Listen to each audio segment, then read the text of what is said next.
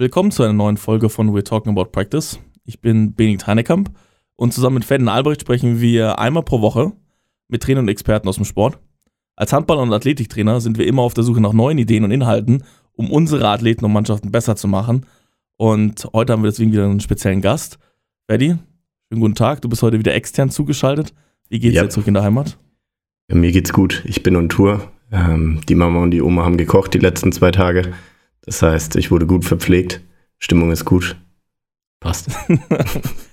ähm, wir haben ein spannendes Thema heute. Ähm, und da würden wir gerne noch einen, einen Mitarbeiter heute so ein bisschen ins, ins Rampenlicht schieben. Das ist unser technischer Leiter. Ist Amerikaner und der ist immer sehr, sagen wir, sehr, sehr forsch unterwegs, wenn es um Sprüche geht, um wenn es um seine athletische seine Fähigkeiten geht, seine konditionellen Fähigkeiten. Und er hat mal angefangen in der zweiten Woche, als er bei uns im Büro angefangen hat, hat er, das Ferdi weiß ja, hat er ein Buch mitgebracht, die Bodybuilding Bible von Arnold Schwarzenegger und das da referiert er ab und zu mal aus der, aus der Bibel. Ja? Und deswegen dachten wir uns mal, wir müssen uns dem Thema mal auch vielleicht aus einer professionelleren Sicht annähern. Ähm, und ist auch ein Thema, was uns beschäftigt, Ferdi. Ähm, wie viele ja wissen oder wie wir schon öfters erwähnt haben, wir ähm, betreuen eine Mannschaft in der vierten Liga im Handball. Eine Mannschaft, die aus sehr, sehr vielen Jugendspielern besteht, äh, wo immer die Frage sich stellt, und das ist auch eine Frage, die du oft hörst, Ferdi, ähm, die, die Gegner sind breiter oder gerade wenn wir gegen Mannschaften spielen, die, die, die deutlich älter oder auch professioneller sind, ähm, dass, die, dass die Gegner einfach körperlich überlegen sind, jetzt erstmal bezogen auf Masse und, und vielleicht auch Kraft. Und das ist so ein bisschen die Frage, ob wir da mehr tun müssen oder nicht, Ferdi. Äh, wie sehr nervt dich diese Frage? Ähm, von der Skala von 1 bis 10 ist schon eine 10, würde ich jetzt ja. mal behaupten. Ähm, ja, ist halt immer, immer das Gleiche. Und ich habe aber auch immer die gleiche Antwort.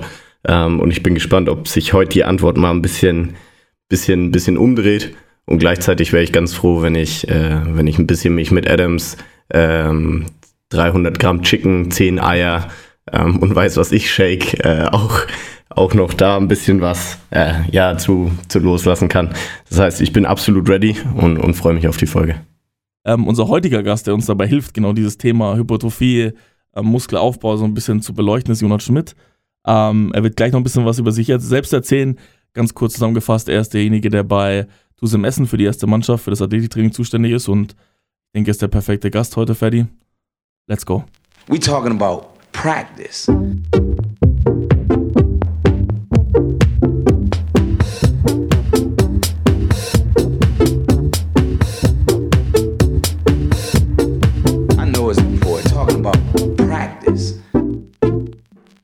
Schönen guten Tag, Jonas. Willkommen in der Runde. Schönen guten Tag, schön, dass ich da sein darf. Hi. Was sagst du? Hast du auch schon mal die, die Arnold-Bibel in der Hand gehabt und schon mal nachgelesen? Nee, tatsächlich nicht. du verpasst auch tatsächlich nicht so viel Großes. Weil es klingt, muss, aber, es klingt schon ganz schön cool. Man muss, eine, eine Sache muss man noch sagen. Wir, wir haben bei uns unten im Büro auch die Idee, dass wir dort, ähm, wir haben einen neuen Raum gemietet als Konferenzraum. Dort werden wir auch ein kleines Gym reinbauen. Ähm, und da kann sich dann unser technischer Leiter mal beweisen, weil ähm, er sagt immer, bald ist er bei 120 auf der Bank, bald ist er dort weiter, bald hat er die 200 im, im Squad und so. Das heißt, da können wir das weiter verfolgen und noch ein bisschen beobachten. Ähm, jetzt mal ganz ehrlich, als Ferdi mir geschrieben hat, Jonas, ja. wo wir dich dann vorstellen, dass du unser Gast bist oder dass du interessant, äh, Interesse hast, bei uns auch da zu sein, habe ich mir dein Instagram angeschaut. Ja? Mhm. Du bist ja, bist ja selber unterwegs, äh, ähm, auch, im, auch im CrossFit, glaube ich, oder? War ich ähm, auf jeden Fall, war ich auf jeden ja. Fall, ja. Ähm, hat dich Bodybuilding als Sportart irgendwann mal interessiert? So als Kult irgendwie? Ähm, also mich hat mich hat natürlich schon interessiert, äh, gut auszusehen und vielleicht doch dicke Muskeln zu haben, aber nicht, äh, äh, nicht in Bezug äh, auf Bodybuilding und den Kult dahinter. Also ich habe mir gerne auch mal, mal so Bodybuilding-Dokus angeschaut und glaube, dass da, dass da coole Persönlichkeiten gibt und dass da auch irgendwo ein interessanter Kult ist, aber es hat mich nicht gereizt, es selbst auszuüben. Gut, Ferdi.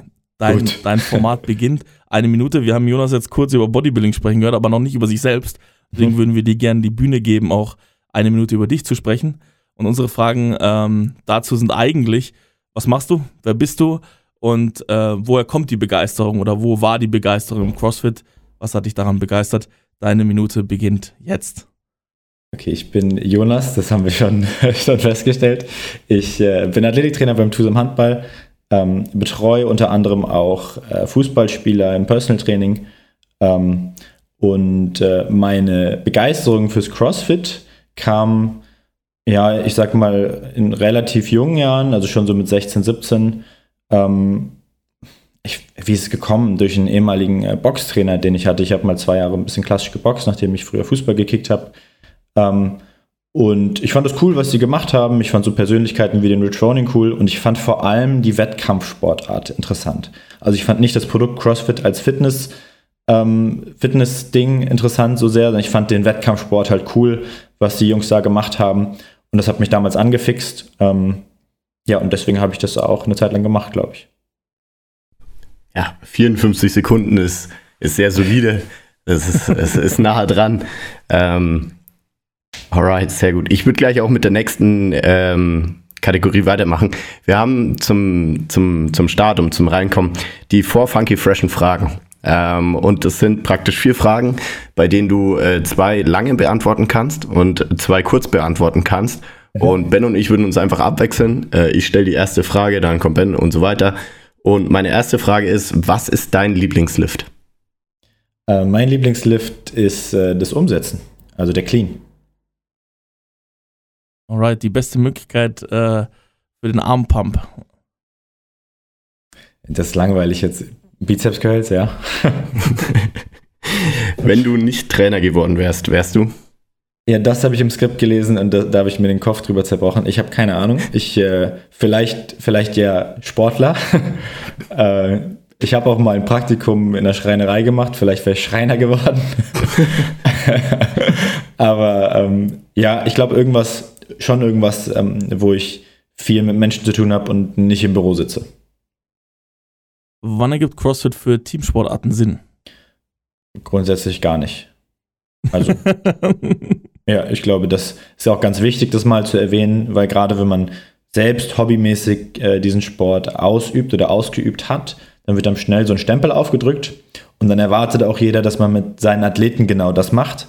Ähm, und das wird oft auch in einem negativen Kontext gesehen. Ich glaube, man kann sich ähm, bei den Sportlern im CrossFit, gerade bei den Profisportlern, schon auch bei Hobbysportlern teilweise, so den Lifestyle abschauen oder was die alles machen für sich selbst. Ähm, aber an sich ist CrossFit sehr spezifisch, hat sehr spezifische Bewegungen und gerade in, auch mit dem hohen Trainingsvolumen funktioniert es für Teamsportathleten oder für Athleten von anderen Sportarten schlecht, meiner Meinung nach. Vielleicht eine Sache für alle Leute, die jetzt nicht so äh, CrossFit-Enthusiasten sind. Äh, ich meine, wenn man da jetzt draufschauen würde, dann würdest du sehen, die die machen Lifts und manche sind auch sehr klassische Lifts. Was ist denn vielleicht besonders spezifisch am CrossFit, wo du sagst, das passt, weil du gesagt hast, spezifische Bewegungen und die ja. komplett anders sind zu Teamsportarten als Beispiel? Also ich glaube, jetzt bewegungsunabhängig, sicherlich gibt es da Beispiele mit äh, Kipping und Butterfly Pull-Ups etc. Ähm, ich glaube, es sind sehr klassische Beispiele. Ähm, aber das, das Setting von, vom Workout oder vom Metcon, wie es, im, wie es im CrossFit gemacht wird, ist ja schon sehr spezielles und das ist ja im Endeffekt das, wo CrossFit grundsätzlich mit in Verbindung gebracht wird. Es wird auch oft Zirkeltraining genannt. Also einfach eine sehr intensive Trainingsform, die verschiedene Bewegungen aus verschiedenen Bereichen kombiniert ähm, und auch extrem ermüdend ist einfach. Und die hohe Ermüdung ist, glaube ich, auch schon das, äh, die größte Schwierigkeit, äh, das in Athletiktraining zu, zu integrieren, ja. Ich denke auch. Ähm, ich glaube, das, das beste Beispiel wäre, wenn man, wenn man so diesen Klassiker hat und vor dem Teamsport am, am Anfang Athletiktraining machen muss. Wenn man mit CrossFit anfängt, dann bleibt wahrscheinlich nicht mehr viel vom Teamsport am Ende des Tages übrig. Ähm, das das habe ich immer so als großen Punkt gesehen. Ähm, lass uns mal reinstarten in das Thema heute. Wir wollen feststellen, ob Hypertrophie und ähm, ob Hypertrophie ein Ziel von Kraft- und Athletiktraining sein soll und äh, wenn ja, ob dann das stumpfe Pumpen reicht, ob man wirklich die Arnold-Bibel braucht und, und was ähm, vielleicht auch dieses Wort Functional damit zu tun hat, was jetzt ja äh, in den letzten Jahren auch mal in Deutschland immer mehr an, an ja, Aufmerksamkeit gewonnen hat. Ähm, und da ist praktisch die erste Frage, und die ist super stumpf, ist breiter sein immer ein Vorteil, Jonas? Also ich meine, wenn man das jetzt auf äh, euren äh, Eingang bezieht, dann scheinen die Gegner ja schon einen deutlichen Vorteil zu haben. Ja, und dann stelle ich mal die Gegenfrage, wie beantwortest du denn das, was dich immer nervt? Ja, du wirst ja oft drauf angesprochen. Interessiert mich jetzt brennend. ähm, leg los. Ähm, bei uns ist es relativ simpel. Ähm, wir haben Krafttraining erst seit anderthalb Jahren professionell ähm, oder einem Jahr professionell. Das heißt, es braucht Entwicklung. Das ist Nummer eins. Ähm, und Nummer zwei ist, ähm, wenn ich diese äh, Ziele in einem Jahr erreichen hätte sollen, dann müssen wir uns die Frage stellen, ob wir überhaupt mit dem Team gerade hier dort stehen könnten, weil es einfach viele wichtige Ziele gibt außenrum, die wir, die wir in Fokus nehmen müssen ähm, und die sehr wichtig sind. Schnelligkeit, ähm, zu gucken, dass man überhaupt Kräfte entwickeln kann, ähm, sich durchsetzen zu können in anderen Formen. Äh, ich glaube, es ist nach je nach Sportart unterschiedlich. Ähm, Im Handball nimmt es definitiv eine größere Rolle ein, aber ähm, ja, für mich war nie das Ziel, ein Jahr lang stumpf nur Hypertrophie zu arbeiten, weil die Benefits von anderen gleichzeitig ähm, nicht so da waren und wir auch die, die Zeit darin nicht investieren können. Ja, ich, also ich glaube, die Zeit, ein Jahr lang Hypertrophietraining zu betreiben, gerade im Seniorenbereich, ähm, hat, glaube ich, keiner, oder? Ja. Da, da bin ich voll dabei. Jetzt ist natürlich die Frage aus meiner Perspektive, aus Trainerperspektive, geht es ja auch ums Endergebnis. Mhm. Äh, und da stellen sich für mich erstmal die eine, eine Frage da, sollte Hypertrophie überhaupt ein Ziel darstellen und überhaupt als, als, als Methode angewandt werden im Teamsportkontext? Jetzt, äh, glaube ich, kontext, äh, kontextspezifisch, also vor allem hängt es vom, vom Athleten ab, von, von seiner Spielposition, von seinem Alter, äh, von seinem Entwicklungspotenzial. Aber sicherlich, wenn du jetzt ein, ähm, ich sag mal, ein gutes Beispiel ist, wenn du einen Kreisläufer hast und äh, der wiegt halt nur 80 Kilo und die anderen erfolgreichen Kreisläufer in der Liga wiegen 100 Kilo, 110, 120 Kilo, dann sollte man sich fragen, ob das vielleicht ein Ziel darstellen sollte oder ob er der falsche Mann für diese Position ist. Dementsprechend gibt es meiner Meinung, meiner Meinung nach schon Grundvoraussetzungen ähm, oder Orientierungswerte ähm, für Spielpositionen äh, in verschiedenen Sportarten, ja, und im Handball sicherlich. Und da kann Hypertrophie ein Ziel darstellen, glaube ich schon.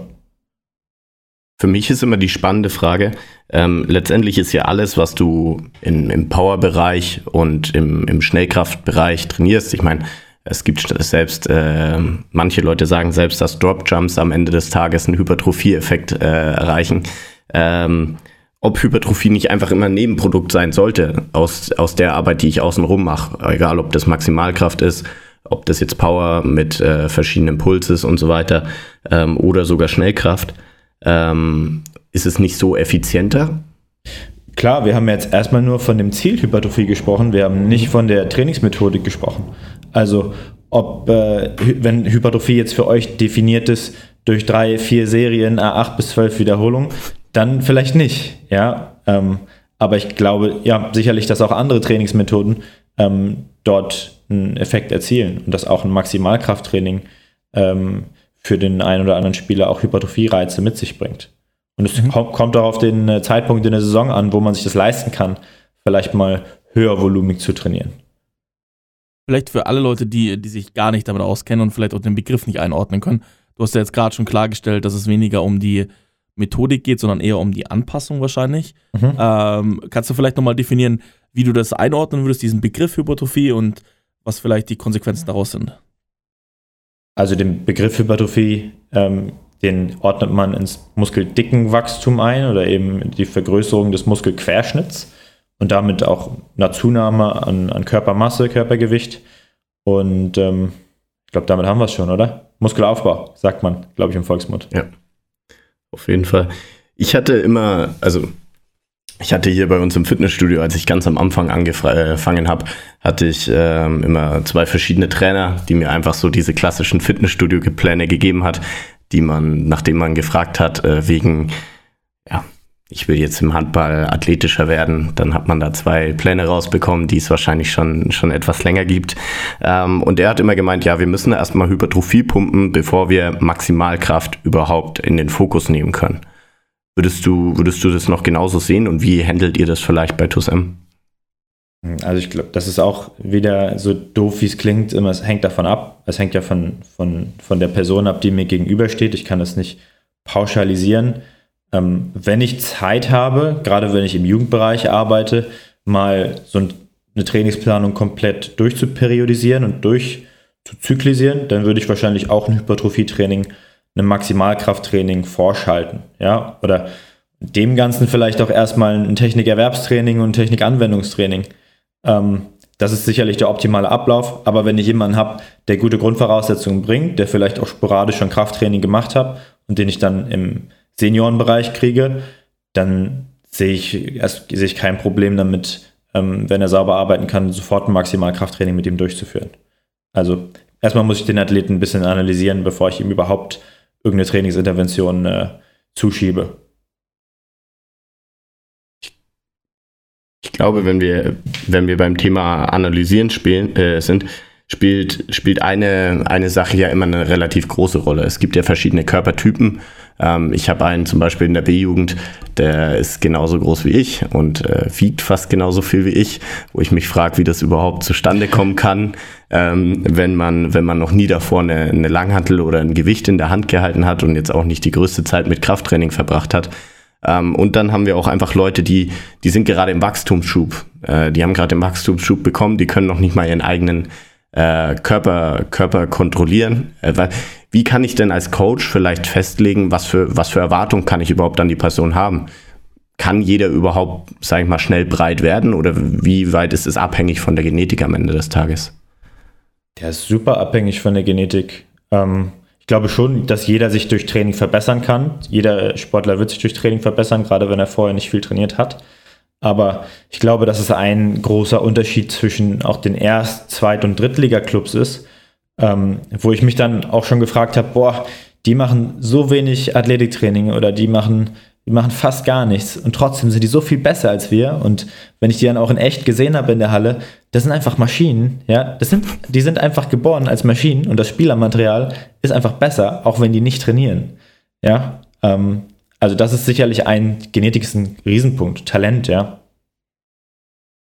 Was ich jetzt dann als, als, als Anschlussfrage ranstellen will, ist ja ein bisschen unfair, weil wir gerade gesagt haben, die Leute, die das weniger schnell machen, die sollten vielleicht ihre Zeit auch möglichst gut investieren, um halt vielleicht schneller Kräfte, also äh, powerful, uh, more powerful zu werden. Ähm, wie gehst du mit Athleten um, die vielleicht genetisch nicht so gesegnet sind und aber ihrem, sagen wir, die solchen Idealen hinterherlaufen, weil die Leute sehen es ja auch im, im, im, Fernsehen oder wenn sie einen Michael Jordan, äh, Michael Jordan gesehen haben, der ist vielleicht kein super Beispiel, aber auf jeden Fall LeBron James zum Beispiel. Wie gehst du mit solchen Athleten um, die, die vielleicht nicht die Voraussetzungen haben, aber trotzdem solchen Körpertypen, sich irgendwie mit solchen Körpertypen vergleichen? Also erstmal finde ich super, dass sie so ein Vorbild haben und äh, diesem, diesem Vorbild vielleicht sogar nacheifern, weil es ja erstmal dafür sorgt, dass sie Trainingsmotivation haben oder ja grundsätzlich bereit sind, mehr zu machen, als nur ihren Sport auszuüben. Also erstmal gehe ich damit positiv um. Ähm, gleichzeitig, ähm, also klar, man sollte die Athleten motivieren, man sollte denen genauso eine Anleitung geben und die genauso fördern wie die anderen Athleten. Aber anlügen sollte man sie halt auch nicht. Ja, also ich sage jetzt dem, ich meine, die Frage kommt für mich als Athletiktrainer sowieso nicht, weil ich Talent äh, im Handball nicht bewerte. Höchstens, wenn mich der, der Trainer oder ein Jugendtrainer danach gefragt hat, was glaubst du, wie sieht die Entwicklung dort aus und so weiter. Aber dem Spieler werde ich ja nicht mitteilen, du bist äh, eine geistkranke Maschine und du bist eine Graupe, ja, und schon gar nicht, wenn beide dabei sind. ähm, aber dem Spieler werde ich auch nicht sagen, dass er der nächste äh, LeBron James wird oder sowas, ja, jetzt um es aufs Basketballbeispiel zurückzubringen. Also sehe ich den Konflikt nicht. Wenn er ähm, ja, wenn er motiviert ist durch, durch ein Vorbild im Profisport, dann finde ich es erstmal super. Mhm. Ich habe jetzt äh, einen Spieler gehabt und das war ganz kritisch. Äh, Corona-Zeit geht los. Ich fange an, Train äh, Trainingspläne zu schreiben. Äh, schön mit Sprüngen, äh, ein bisschen was, wo man noch draußen was machen kann. Ähm, einfach progressiv überla äh, überladen mit der Zeit, mit verschiedenen Bodyweight-Exercises. Und dann habe ich mal nach zwei Monaten mich mal so erkundigt, wie so die Trainingsmotivation bei vielen aussieht. Ähm, und, und dann haben wir hier äh, einen Jugendspieler, der hat mir dann mal seinen Extraplan geschickt. Dieser Extraplan ging los mit äh, 3x12 Liegestütz, 3x12 Liegestütz eng, 3x12 Butterflies mit den Kurzhanteln. 3x12, äh, hier dieses Skull Crusher hat er gemacht und er hat praktisch nur Trizeps und Brust gepumpt. Und den ganzen Tag. Und ich hatte die, die Phasen so schön durchprogrammiert, weißt du, von allem von Eccentric Isometric, dann schön explosiv in der letzten Phase und er schickt mir praktisch in der letzten Phase explosiv. Ja, also gerade ist eigentlich eher so und am Schluss pumpe ich nochmal alles leer mit, mit einem schönen Liegestützding. Das heißt, in dem Fall kann man ja schon sagen, dass es vielleicht auch negativ äh, sein könnte. Gibt es bei euch viele Spieler, die, die einfach auch noch nebenbei ins Fitnessstudio gehen und Pläne machen? Oder sagst du, okay, das ist jetzt alles im kontrollierten Umfeld bei mir und, und ich plane das für mich selbst äh, komplett durch? Also wenn wir jetzt von der Profimannschaft sprechen, ich betreue nur die Profimannschaft, ähm, da bleibt, glaube ich, außer jetzt vielleicht im Urlaub, und da lasse ich die Jungs auch zwischenzeitlich mal machen, was sie möchten, relativ wenig Zeit und relativ wenig Energie übrig, um so Supersätze, Butterflies, Liegestützen, Skullcrushers noch rauszuhauen. Ähm, das heißt, die Problematik stellt sich bei mir nicht dar. Erstmal nicht. Ähm, ich glaube, bei dem Jugendspieler, den du da hast, das ist sicherlich deine äh, Verantwortung, den darüber aufzuklären, dass das äh, kontraproduktiv ist. Aber auch da kann man ihm ja erstmal sagen, dass es cool ist, dass er in Eigeninitiative sich was rausgesucht hat und dass er Bock hat, mehr zu machen. Ist aber deine Verantwortung dann nachher, das einzuordnen und ihm vielleicht auf dem Weg zu begleiten. Also erstmal würde ich das auch gar nicht so negativ sehen. Da, da bin ich voll bei. Was ich, was ich jetzt aber nochmal noch mal fragen wollte, ist, wir haben ja festgestellt, es gibt äh, Leute, die sind ein bisschen eher talentiert oder, oder, oder weniger begabt. Würdest du diese, diese Aussage ähm, oder Hypertrophie-Training unterschiedlich behandeln für diese beiden Typen? Mal angenommen, sie spielen auf der gleichen Position wo dort die Wichtigkeit ähnlich ist. Also wenn du einen Typen hast, der, der schon viel, viel einfach äh, Schnellkraftpotenzial mitbringt, der andere vielleicht ein bisschen weniger oder besonders Hypertrophie begabt ist oder nicht so begabt ist, würde sich da deine Entscheidung ändern, je nach der Begabung des Athleten? Und was, was wären die Konsequenzen daraus? Was jetzt das, äh, die Trainingsmittel angeht. Richtig, genau. Würdest du bei dem einen dann mehr Hypertrophie machen oder bei dem anderen weniger, je nach äh, Talenten? Und ja, ich, das ist eine gute Frage. Also wenn das der spiellimitierende Faktor für diesen Spieler ist, dass er zu wenig wiegt, ähm, dass er rumgeschubst wird auf der gleichen Position und deswegen keine Spielzeit bekommt, dann ist es sicherlich vielleicht der weakest link, den man ähm, in den Griff kriegen muss, bevor man sich auf andere Dinge konzentriert. Also vielleicht ja, vielleicht ja. Wenn er jetzt in allen anderen Dingen auch scheiße ist, dann äh, kann ich ihm vielleicht gar nicht so doll helfen oder ich wähle auch einen gleichmäßigeren Ansatz dann. Hm. Vielleicht noch einen Nachfolger, weil du es jetzt gerade gesagt hast, der Fall, du hast jemanden, der handballerisch sehr, sehr gut ist oder sportspezifisch sehr, sehr gut ist, aber wirklich sehr unbegabt ist. Was wäre der richtige erste Schritt deiner Meinung nach? Äh, sehr unbegabt, wo drin jetzt ist. Ja, athletisch gesehen, er baut relativ schle schlecht Muskulatur auf, ja. ist, ist relativ wenig Schnellkraft begabt. Ähm, was, was würdest du tun? Das auch, ja, ist eine schwierige, schwierige Frage wieder, weil, also die Frage ist ja, wie performt der auf dem Handballfeld? Du sagst, er performt jetzt gut. Performt er besser als alle anderen? Liegt es vielleicht sogar daran, dass er, ähm, dass er athletisch unbegabt ist und sich andere Lösungen sucht? Ich kann ihm vielleicht mit dem Athletiktraining helfen, mehr Optionen zu haben, sein Spiel zu erweitern, aber ich will sein Spiel ja auch nicht kaputt machen. Ja? Ähm, also das ist eine schwierige Frage. Also ich weiß nicht, ob ich denn jetzt grundlegend unbedingt ein Hypertrophie-Training mit dem Spieler machen würde, wenn ich ihn jetzt gar nicht kenne? Das ist eine schwierige Frage. Man hört ja immer wieder, ähm, ja, du machst äh, Hypertrophie-Training, äh, jetzt wirst du langsamer, äh, jetzt verkürzen sich deine Muskeln, ähm, diese, diese, ganzen, diese ganzen Vorurteile. Wenn man jetzt mal bei den beiden bleibt, was davon kann man denn wirklich als wahr sehen? Ja, also gehen wir, wenn wir auf das äh, Verkürzen der Muskeln eingehen, dann glaube ich, das äh, hängt ja hängt stark davon ab, in welchen Bewegungsradien ich trainiere. Also ich glaube, wenn ich im, in, in, vollen Bewegungsradien trainiere, Grundübungen etc., dann kann vielleicht ein Hypertrophie-Training sogar meine Beweglichkeit langfristig verbessern. Aber ich glaube, das ist vielleicht ein Mythos, der stimmt, wenn ich äh, in sehr kleinen Bewegungsradien ausschließlich dort trainiere und den Muskel da stärker mache und mich vielleicht auch in anderen äh, Bewegungen, andere Bewegungskompetenzen nicht ausführe, dann kann das schon, glaube ich, passieren, dass Muskeln in Anführungsstrichen verkürzen oder dass ich äh, unbeweglicher werde. Wenn man so mal in ein Fitnessstudio geht, ich weiß nicht, wie oft ihr euch in so klassischen Fitnessstudios aufhaltet und wir sehen so die Leute so Half-Raps an der Brustpresse machen und wie die rumlaufen und was die noch machen können. Oder ich habe sie ja damals auch vielleicht in so CrossFit-Classes selbst gehabt hat voll gestimmt. Die sahen, es wäre katastrophal, die konnten sich gar nicht bewegen. Kniebeuge, dann sollst du mit den Leuten Reißen üben und so weiter. Ne? Das, äh, da haben die Pumper, die haben halt, ja, die haben da Bewegungseinschränkungen gehabt dadurch. Ja, es ist immer gut, wenn dann zwei Kühlschränke unter dem Arm passen, weil man sie nicht mehr am Körper anlegen kann. das ist immer der beste Moment. right. Man hat ja auch, äh, sag ich mal, übers Hypertrophie-Training wahrscheinlich Vorteile, wenn man trotzdem noch viel Kräfte produzieren kann, weil letztendlich beschleunigt man erstmal mehr Masse äh, ja. am Ende des Tages. Ähm, würdest du dahingehend dann auch sagen, hey, äh, deshalb ist es bei mir beim Handball, also Handball ist ja jetzt mal ein klassischer Sport, wo Masse ja am Ende des Tages besonders äh, positionsspezifisch, wie du schon gesagt hast, eine sehr große Rolle spielt. Nimmt es auch Einfluss auf, auf die Verletzungsprävention, weil man ja oft, oft hört, dieser Klassiker, hey, du bist im, im Gym und dann gibt es einen kleinen Kraftkreisel, ähm, dass der jetzt nicht unbedingt hilft, äh, sei mal dahingestellt. Aber viele sagen, ich mache ja einfach nur äh, Kraftaufbau als Verletzungsprophylaxe. Das ist ja einfach erstmal eine Aussage, die so dahingestellt wird. Ja. Aber kann es wirklich helfen in Form von vielleicht Verletzungspolster? Polster meinst du, wenn du drauf fällst, oder was meinst du? Ja, zum Beispiel. Das ist eine gute Frage. Also ich, ich glaube, dass, äh, dass es gibt relativ gute, eine gute Studienlage dazu, dass Krafttraining ähm, verletzungspräventiv wirkt. Wobei, glaube ich, da wenig, äh, wenig spezifiziert wurde, was dort gemacht wurde.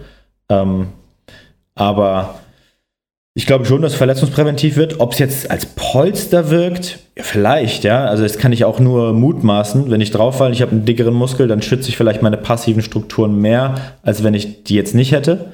Also Sie haben ein einfaches Bild, wenn ich mir vorstelle, es guckt sofort der Knochen raus oder ich habe eben eine dicke Schulter, die daneben ist. Aber gleichzeitig wiege ich vielleicht auch mehr und dadurch wirken mehr Kräfte, wenn ich hinfall. Also das ist schwierig äh, zu bewerten. Das kann man nur, kann ich nur mutmaßen. Ich, wenn ich jetzt eine Aussage treffen müsste, würde ich ja sagen. Okay. Wenn, was mich nur interessieren würde, das ist eine Sache, die auch vor zwei Wochen erst rauskam, äh, ging um einen Torwart zum Beispiel. Und Freddy hat es ja gerade angesprochen, ähm, Schnelligkeit. Äh, wir haben ja Slow und Twat, äh, Fast Twitch ähm, Muskel, ähm, Muskeln oder Muskelfibern, äh, also ähm, Elemente Fasern. und Fasern. Ähm, und da ist jetzt die Frage, glaubst du, dass durch massives Hypertrophie-Training dort eine Umwandlung stattfinden kann? Ja, das ist ja ähm, weitestgehend bekannt und erwiesen, dass, äh, dass die Umwandlung von langsamen Muskelfasern, äh, von schnellen Fasern in langsame Muskelfasern durchaus vonstatten gehen kann.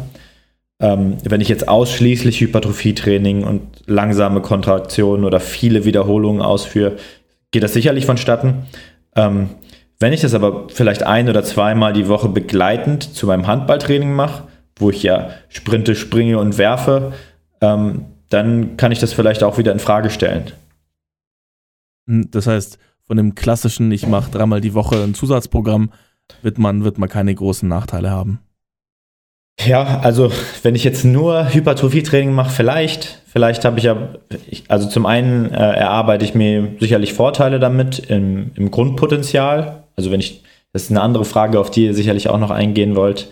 Ähm, hat ein dickerer Muskel mehr Potenzial für Maximalkraft ähm, oder auch für Schnellkraft.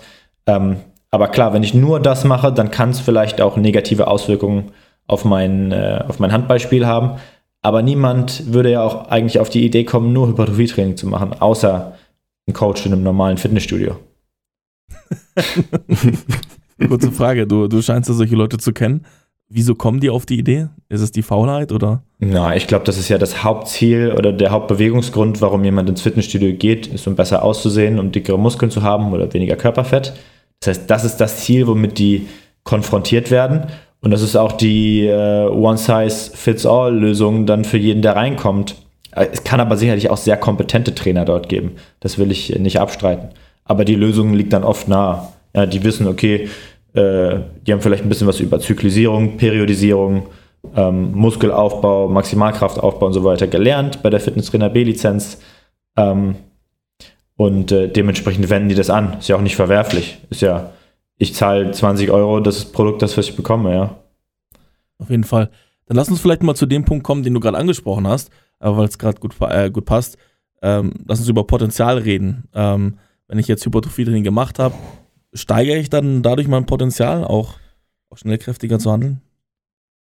Ähm, schnellkräftiger, ja, ich, also ich glaube, ähm, weitestgehend schon. Also wenn ich jetzt ein bisschen weiter denke, ein dickerer Muskel ähm, hat sicherlich mehr Potenzial, Kraft zu erzeugen und auch Maximalkraft aufzubringen.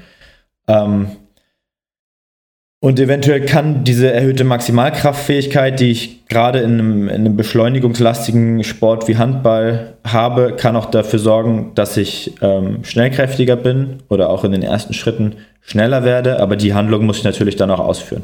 Also ich glaube, das Potenzial kann ein klassisches Hypertrophie-Training, ein richtig angeleitetes Training äh, schon, schon geben. Grundsätzlich würde ich ja sagen. Wie viel ist denn wirklich jetzt, wenn man mal so, so die klassischen Sätze angibt? Du warst ja auch bei, bei TUSM im Jugendbereich unterwegs. Drei bis zwölf, äh, drei mal zwölf, drei mal acht bis zwölf, äh, vier mal, äh, vier mal zehn, whatever. Ähm, wie viel steht denn da, äh, davon am Schluss wirklich bei euch dann noch im Plan drinnen in der, in der Entwicklung? Ähm, Im Jugendbereich habe ich das sicherlich programmiert. Ähm, zum einen, weil die Trainingserfahrung ist natürlich recht gering und äh, somit kann ich erstmal die, die Trainingslast ein bisschen verringern und ähm, die Bewegungsqualität vielleicht erhöhen, dadurch, dass ich mehr Wiederholungen mache und trotzdem Trainingseffekt erzielen.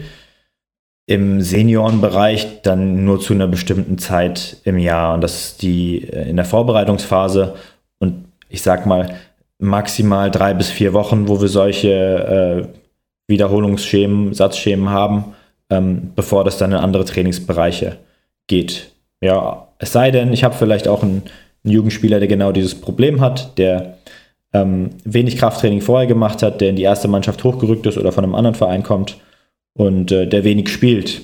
Ja, dann habe ich vielleicht die Möglichkeit, auch mit ermüdenderen Trainingsmethoden zu arbeiten, die ihn eben seinen Zielen dann näher bringen. Aber jetzt konkret bei uns in der Mannschaft klassisches Hypertrophie-Training nur zu bestimmten Zeiten im Jahr und dosiert, würde ich behaupten. Dann lass uns doch da mal mit einsteigen, ähm, was, was man machen kann, wenn man Hypertrophie trotzdem als klaren Fokuspunkt im Training hat. Ähm, und da würde ich gerne mit einem mit einem Wort äh, einsteigen, das wir auch in, in der ersten Episode schon mal hatten. Ähm, das, das Wort functional wird ja im Moment im Athletiktraining eigentlich überall mitgeworfen oder, oder hinterhergeschrien. Ähm, und dann redet man ja auch im Endeffekt immer von der Functional Hypertrophie. Glaubst du, es gibt wirklich einen richtigen und einen falschen Weg, Hypertrophie zu, äh, zu nutzen oder zu, äh, zu trainieren? Hm, richtig und falsch ist, glaube ich, ein bisschen zu krass. Ähm, es gibt sicherlich bessere und schlechtere Wege, kann man, kann man vielleicht so sagen. Ähm, ja, das würde ich dazu sagen, wenn jetzt deine, deine Frage noch weitergeht oder ja, konkreter wird. Ähm, vielleicht Functional, viele verkaufen ja Functional, du, du bist jetzt irgendwie im Plank und dann machst du eine Renegade Row. So, für ja. viele ist das Functional, für andere ist Functional, sich so weit wie möglich äh, in, einem, in einem sportspezifischen Bereich zu bewegen. Ähm, und für viele ist ja dann das möglichst unfunktionalste ist, ähm, du bist geführt ähm, in der Benchpress und rappst da irgendwie äh, deine, deine 8 bis 12 Raps.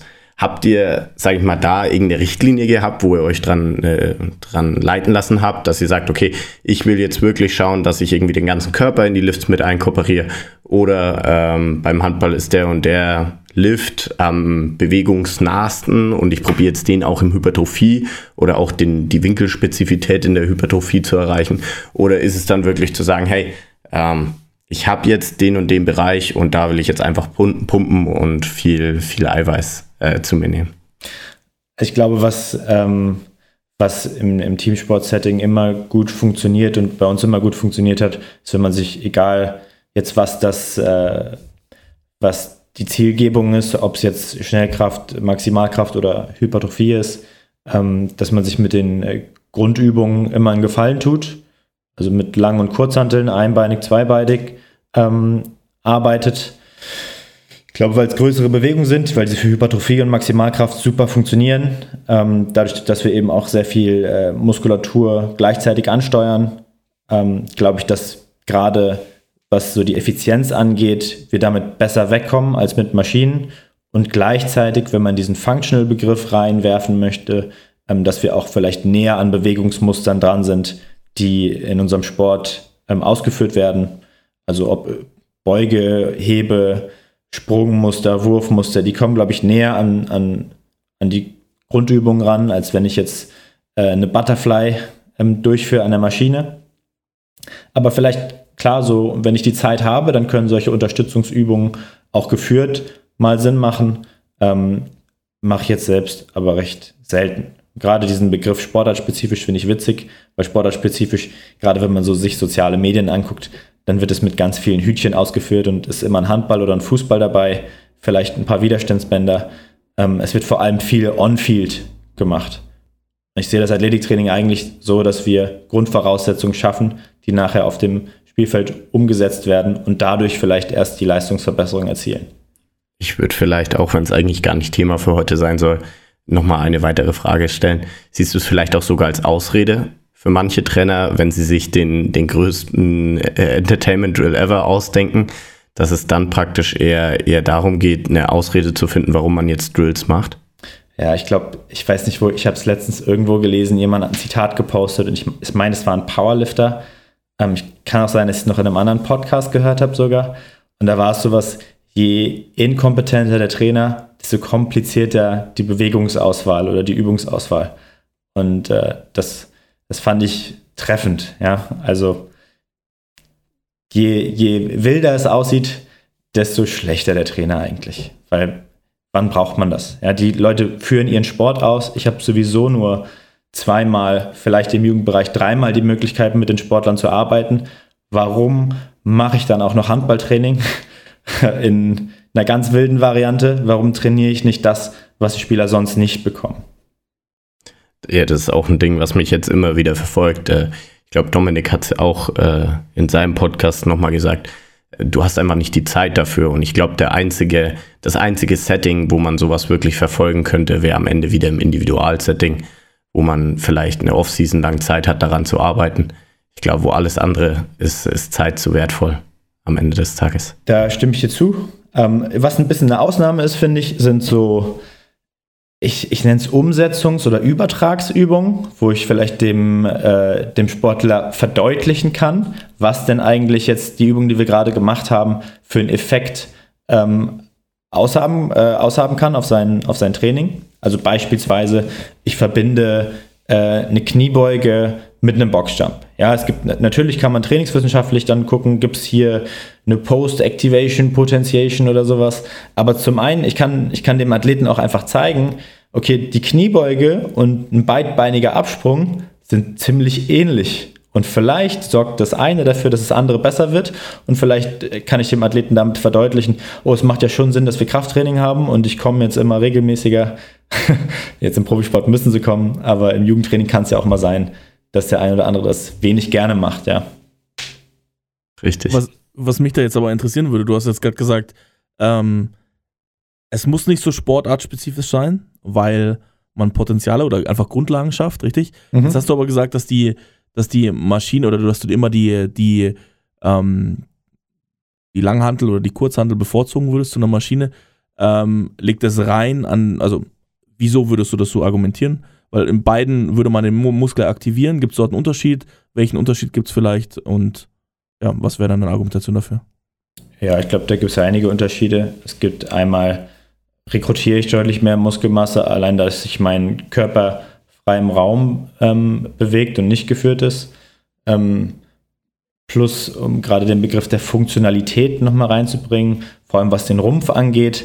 Ähm, ich muss meine äh, meine Gliedmaßen und meinen Rumpf zusammenhängend kontrollieren und nicht nur einzeln oder isoliert. Ähm, und das muss ich ja im Spielsport letzten Endes auch. Und ich denke, dass diese Kontrolle mir da helfen kann. Plus, äh, je mehr Muskelmasse ich rekrutiere, desto höher sind vielleicht ähm, auch hormonelle Chancen auf Wachstum. Ähm, da müssen wir ja nicht super tief jetzt in die Materie reingehen, aber ich glaube, dass das einfach die, die bessere Wahl ist, wenn ich zwischen den zwei, wenn ich nur zwischen diesen zwei wählen kann es gab ja, es gab in der letzten Zeit oder in der, ich würde sagen, in den letzten 15 Jahren auch immer wieder den Punkt, dass Leute gesagt haben, ähm, wir müssen lernen, dieses Potenzial dann auch umsetzen zu können. Und dann gab es ja ganz viele Trainingsansätze, gerade in Teamsportarten, wo man in den Kraftraum geht oder vielleicht sogar direkt ähm, die lange Handel auf dem Feld hat. Man, man macht eine Grundübung und geht dann in eine sportartspezifische Bewegung. würde mich interessieren, äh, weil es gerade im Handball oft, oft benannt wird als so die so eine wahnsinnig gute Methode, effektive Methode, um die Leute sozusagen erst stärker zu machen und dann das, das Stärkersein sozusagen direkt aufs Feld zu übertragen. Ähm, wie siehst du das? Benutzt ihr das? Wählt ihr diese Methode auch? Also ich finde es eine spannende Sache. Es ist ja nichts anderes als dieser PHP-Effekt, ähm, von dem du da sprichst. Dadurch, dass ich jetzt ein schweres Gewicht äh, bewegt habe, ich vielleicht intra- und intermuskulär mehr Koordination abrufe und dann vielleicht auch eine höhere Schnellkraftleistung in der, in der Zielübung ähm, vielleicht erreiche. Finde ich spannend. Ich weiß gar nicht, wie. Äh, ich glaube, es gibt Studien, die das befürworten. Es gibt auch Leute, die das widerlegt haben. Ähm, also müsste man praxisbasiert ein bisschen mehr damit arbeiten, um das rauszufinden. Ähm, wir haben sowieso an zwei verschiedenen Orten Kraft- und äh, Handballtraining. Das heißt, äh, in der Form konnten wir das noch nicht verbinden. Ich finde es aber, ich finde es ein spannendes Thema. Ähm, aber ja, ich habe, wie gesagt, zur Trainingsmotivation oder zur, zur Herstellung dieses Übertrags habe ich das verwendet schon. Aber nicht mhm. mit dem Ziel, ich mache jetzt eine schwere Kniebeuge, um höher zu springen, damit ich einen höheren Sprung habe. Jetzt, so, ich habe es so noch nicht angewendet, aber ich glaube schon, dass es Potenzial hat. Was, was ich mir nur frage in der Argumentationskette jetzt, ich habe dann vielleicht kurzzeitig dieses Potenzial höher zu springen, mhm. Aber was gibt mir das außer ein positives Gefühl beim Abschluss dann, weil ich vielleicht dann einfach sportspezifisch ein besseres Ergebnis erzielt habe, ich bin über den Block gekommen, was bringt mir das zusätzlich noch? Also ich kann auch einfach länger trainieren und dann warten und dann springe ich auch höher und wäre auch positiv. Also ja, ich meine, ich, ich kann dir die Gegenfrage stellen. Was bringt mir das denn, wenn ich jetzt heute ähm, 105 Kilo im Bankdrücken gemacht habe und nicht nur 100 Kilo? Bringt mir einen größeren Trainingsreiz eigentlich, oder? Gut, aber der, der Reiz an sich ist ja beim, beim Krafttraining so, wenn ich, ähm, wenn ich, wenn ich mehr mache, dann ist der Reiz größer. Im Handball ist ja nicht immer so, weil im Handball geht es ja viel um, viel um auch technische Sachen, richtig? Da ist ja das Volumen nicht der entscheidende Faktor, oder? Ja, aber, du, aber wieso muss ich das jetzt so zeitlich so, so nah beieinander machen? Du hast ja. Außer jetzt. Ja. Sorry, ich wollte dich nicht unterbrechen. Ähm, ich meine, so, was mich wundert ist, ich mache die Übung. Ja. Dort habe ich dann einen Reiz gesetzt und dann springe ich und werfe ich. Ja. Da ist der Reiz ja. Gut, der Reiz ist auch da, aber ist natürlich genau. geringer, oder? Ja. Ich meine, wenn ich, wenn ich jetzt höher gesprungen bin und ich habe das durch die Kniebeuge vorher erzielt, dann ist mein Körper vorher noch nie so hoch gesprungen. Und vielleicht sorgt das Training dann dafür, dass ich nächstes Mal auch wieder so hoch springen kann. Und äh, damit habe ich eben eine Fähigkeit im Handball erreicht, die ich vorher nicht hatte und die mir dann mehr Zeit zum Werfen gibt und dafür sorgt, dass ich einen, einen besseren Abschluss habe am Ende des Tages. Mhm. Ich, ich meine, ja, sorry, Freddy. Ich meine, eine der Hauptargumentationen ist ja oftmals einfach zu sagen, das ist, glaube ich, die größte Bro-Science, die man mithören kann, ist, du zeigst ja mal den Muskeln, wo das hin soll. Ähm, ich glaube, es ist wirklich, es ist, es ist aber auch teilweise wirklich so plump. Ähm, einfach den Spieler das Gefühl dafür äh, zu geben und das Erlebnis zu geben, ist, glaube ich, wichtig. Ich glaube, wenn wir jetzt bei Springen bleiben, Springen ist am Ende des Tages ein Skill. Ähm, wenn ich das schaffe, äh, die Kraft für den Skill zu rekrutieren, habe ich vielleicht auch wieder Möglichkeiten, den Skill besser auszuführen. Ähm, darum geht's ja auch am Ende. Ich weiß noch, Ben, wir haben mal drüber gesprochen. Ähm, wir haben viel Hypertrophie gemacht über die Corona-Zeit, einfach weil wir keine anderen Belastungen hatten, äh, wo du gemeint hast, naja gut, jetzt ist ja wie Weihnachten für mich, jetzt kann ich Geschenke auspacken ähm, und Leute können am Schluss wieder ihren, ihre Skills besser ausführen, vielleicht an Möglichkeiten rankommen, die sie davor überhaupt noch nicht hatten. Weil der Fakt ist, statt 60 Kilo maximal äh, Kniebeugen zu machen, sondern 120 Kilo, äh, könnte dir wieder die Möglichkeit geben, um vielleicht einen beidbeinigen Sprungwurf erst zu treffen, weil du davor nicht rüberkommst. Und ich glaube, so ähnlich kann man das von einer langen Periodisierung auf, auch, auch auf eine kurze Periodisierung gehen. Allein die Möglichkeit mal haben, einen Skill auszuführen, würde dich wieder näher daran bringen, den Skill äh, in höherer Wiederholungszahl und im vergangenen Training äh, wieder mit einzukooperieren. Mega. Finde ich einen guten Gedanken. Ich glaube, wir sollten aber eins tun, einfach einen eigenen Podcast drüber machen, weil ich glaube, das ist jetzt ein bisschen separat dazu, zu dem, was wir heute gesagt haben oder was wir, was wir heute besprechen. Ähm, vielleicht, du hast ja gerade über die Übungsauswahl schon ein bisschen gesprochen, mehr wahrscheinlich äh, bewegungsbezogen als rein muskelbezogen. Jetzt ist meine äh, bisschen vielleicht äh, darauf folgende Frage, wie würde dann so eine Periodisierung aussehen, wenn ich, wenn ich das im Teamsport mit einbauen möchte? Hypo, das Hypertrophie-Training. Also das Hypertrophie-Training. Ähm, ja. Ja, ich habe es gerade schon, mal äh, schon mal angerissen. Wir nutzen das ähm, in, in der Vorbereitungsphase. gerade wenn die Jungs aus einer längeren Pause kommen, ist, äh, glaube ich, eine gute Möglichkeit, eben dort mal zu arbeiten, weil es sonst schwierig ist, dadurch, dass äh, es einfach eine hohe Ermüdung mit sich bringt oder auch subjektives Gefühl von Muskelkater. Das haben die Jungs sowieso nicht gerne, das kennt man im Teamsport. Ja, das äh, stellt auch immer alles in Frage. ähm, deswegen in der Vorbereitungszeit hinterfragen die Jungs es nicht. Die, äh, die wissen, wir, auf gut Deutsch, wir werden mal für sechs Wochen gebumst jetzt, ja. Und das ist in der Handballkultur sowieso schon drin. Das heißt, ich kann auch höher volumig mit denen trainieren. Und es gibt mir vielleicht auch wieder eine bessere Grundvoraussetzung, um während der Saison Maximal- und Schnellkrafttraining zu betreiben oder auch zum Ende der Vorbereitungsphase das zu machen, weil ich eben wieder mehr Potenziale dort schaffe, als wenn ich immer nur in diesen Wiederholungsbereichen trainiere. Ähm, das heißt, dort integriere ich ähm, integriere ich das. Vielleicht integriere ich auch gerade in der Vorbereitungsphase höhere Bewegungsradien, das habe ich auch schon gemacht. Also ich äh, programmiere generell gerne Tiefkniebeugen, also volle, volle Bewegungsradien. Ähm, ich glaube auch verletzungspräventiv hat das einen guten Effekt.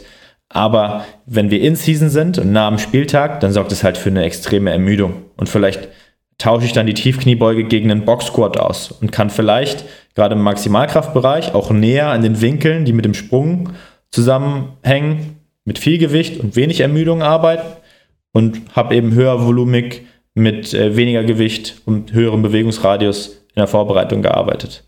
Ja, wenn es jetzt nicht schon zu weit geht, aber ein paar Grundgedanken. Nee, hört sich sehr schlüssig an. Und jetzt wird's, äh, jetzt wird's, jetzt wird's ganz plump. Jonas, deine Top 4, die wichtigsten Faktoren, um Muskeln aufzubauen. Training, Essen, Schlafen, was gibt's noch? Meine Top 4 Faktoren und, Mus und äh, Mindset. das ist perfekt, dass du es gesagt hast, weil ich hätte das jetzt gerade aufgenommen. Äh, man sagt, es gibt auch durchaus Spieler bei uns im Team. Ähm, ich, bin, ich bin im Kraftraum oft so ein bisschen, bisschen mehr, ja, mädchenhaft unterwegs, sage ich jetzt mal. Aber das ist wieder ein falsches Wort. Verdammt, jetzt habe ich mich wieder irgendwo reingebuddelt. Ach, ach komm. Ähm, ich äh, bin dann manchmal, wenn 3x12 draufsteht, auch mit 3x12 zufrieden. Es gibt aber auch Leute, die, die eskalieren dann komplett und dann gibt es nur, bis Muskel leer ist. Also ich glaube, ein gewisses Mindset für auch Bodybuilding zu haben oder ähnliches, was in die Richtung geht, ist, ist auf jeden Fall da. Ähm, genauso wie wenn wir jetzt mal wieder zurückgehen zum Anfang. Äh, äh, Adams Arnold Buch, da stehen Rezepte drin die würde ich nicht, nicht einmal am Tag essen. Wirklich. Also das ist absolut pervers. Ähm, und dahingehend ist, ist dann auch wieder eine Frage. Viele stellen ja sogar Ernährung noch über Training, wenn es um Hypertrophie geht, weil sie einfach sagen, hey, äh, ich muss eine Grundlage schaffen mit Proteine und so weiter. Ähm, inwieweit ist es denn dein Job, sowas auch zu tracken? Weil wenn man sich ja in der Phase befindet, wenn am Schluss der Athlet nichts ist, womit ich zum Beispiel im Amateursetting gerade sehr viel zu kämpfen habe, dann, dann passiert da auch nichts. Dann kann ich mich als Athletiktrainer auf den Kopf stellen. Wenn die daheim nicht äh, Proteine zu sich nehmen, dann ist der Erfolg gleich, ja, vielleicht statt äh, 10-1. Ähm, trackst du das da oder habt ihr da Leute dafür?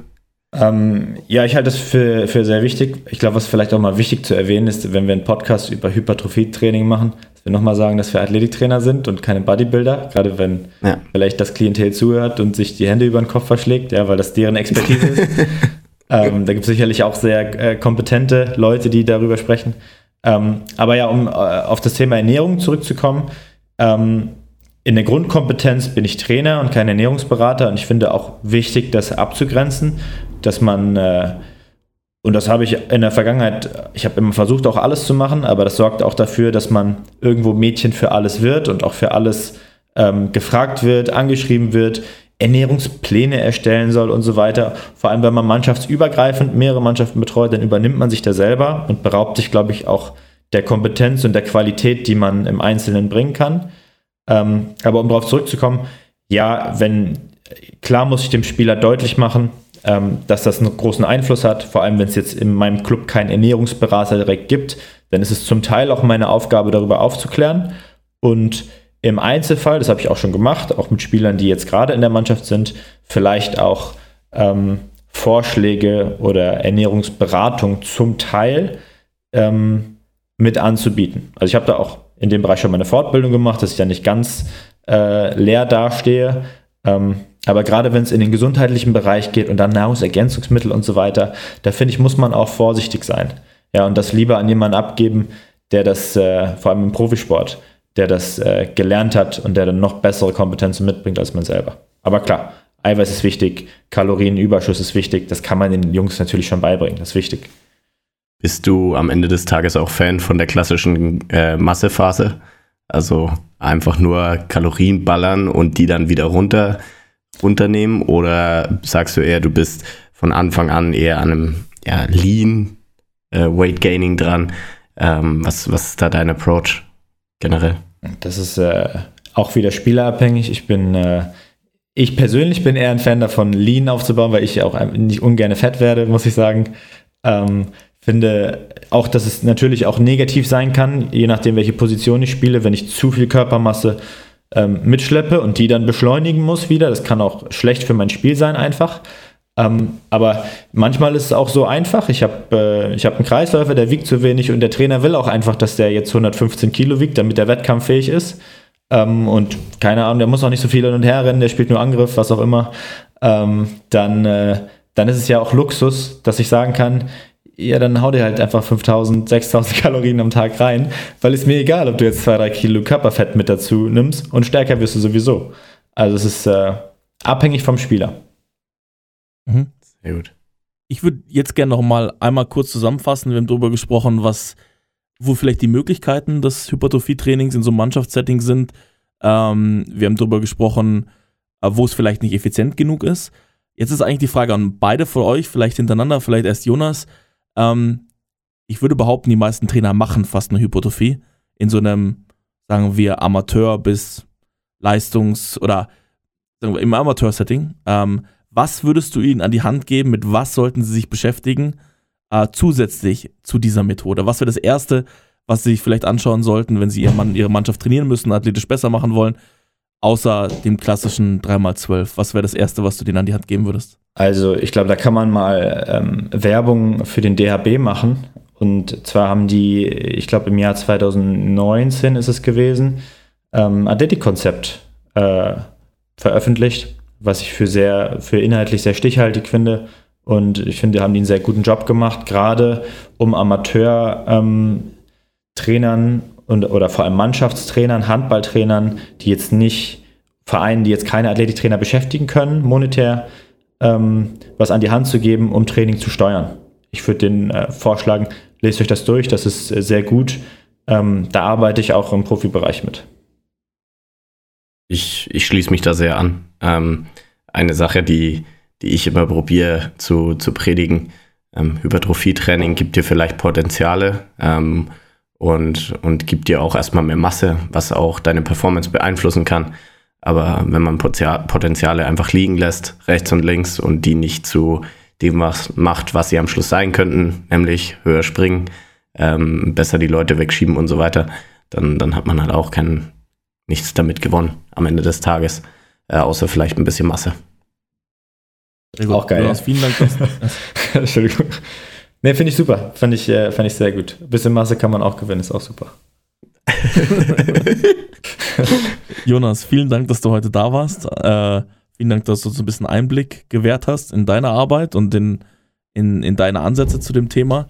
Ähm, wo können wir dich erreichen? Wo können Leute dich erreichen? Äh, wenn Sie weitere Fragen haben oder wenn Sie mit dir zusammenarbeiten wollen.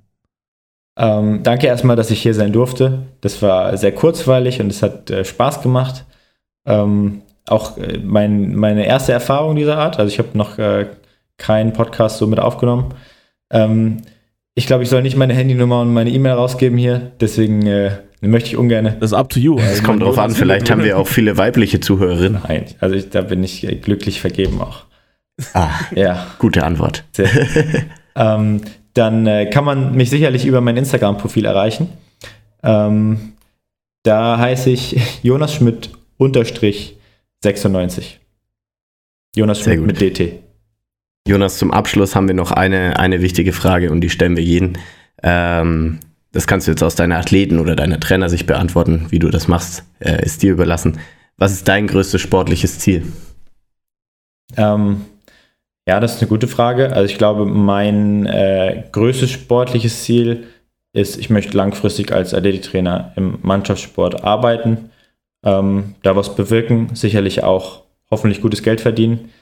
Äh, ob das jetzt im Handball oder Fußball sein wird, ähm, kann ich nicht sagen, aber ich möchte auf jeden Fall gerade mit, mit Top-Clubs zusammenarbeiten und da, ähm, da gerne was bewirken und mich verwirklichen. Sehr gut. Dann würde ich sagen, äh, sind wir soweit durch. Danke, Jonas, dass du da warst. Danke, Ben. Danke euch. Oh, Jonas. Haut rein. Ja, schönen Ciao. Sonntag, macht's gut. Ihr habt gerade die neueste Folge von We Talking About Practice gehört. Wenn ihr weitere Informationen zu unserem Gast sucht, hilft ein Blick in die Shownotes. Dort findet ihr alle wichtigen Links und Kontaktinformationen. Ebenso freuen wir uns über eure Wünsche und Anregungen. Schickt uns euer Feedback unter podcast.blindside.pro oder Blindside App auf Instagram. Wir hoffen, es hat euch gefallen. Bis zur nächsten Episode bei We're Talking About Practice Euer Ferdi. und Ben.